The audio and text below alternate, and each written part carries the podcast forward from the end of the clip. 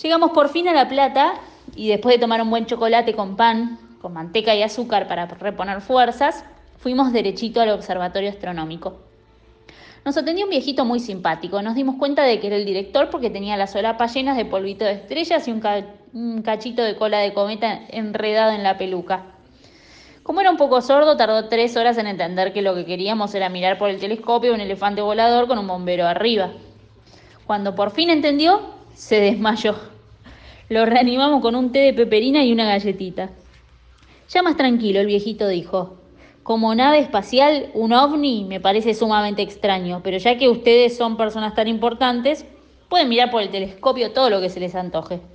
Y miramos, uno por uno, por riguroso turno. ¿Qué fue lo que vimos? Lo primero que vi fue una estrella muy sentada en una sillita de paja. Después vi otra estrella más grande, con un moño en el medio. Después miré la luna, me fijé muy bien si Dylan ya andaba por los cráteres. De pronto grité, Allí están, los vi, son ellos, están paseando por la luna.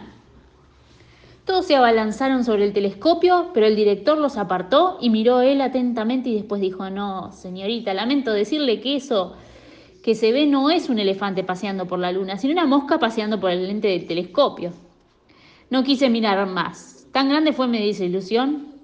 El viejito director del observatorio volvió a mirar bien varios telescopios y al final dijo, no veo rastros del elefante astronauta, pero les aconsejaría una cosa como última esperanza. ¿Qué cosa, señor director? le pregunté, y el director respondió sabiamente. Es posible que tarde o temprano las alas de Dylan Kifke se enreden en la cola de algún barrilete. ¿Y en ese caso qué podemos hacer, señor director? preguntamos todos. Y el director nos contestó sabiamente. Me ofrezco a acompañarlos al sindicato de remontadores de barrilete de la República Argentina. Todos nos quedamos con la boca abierta ante la enorme sabiduría del director y sin perder tiempo fuimos a la estación a tomar el tren de vuelta para la capital.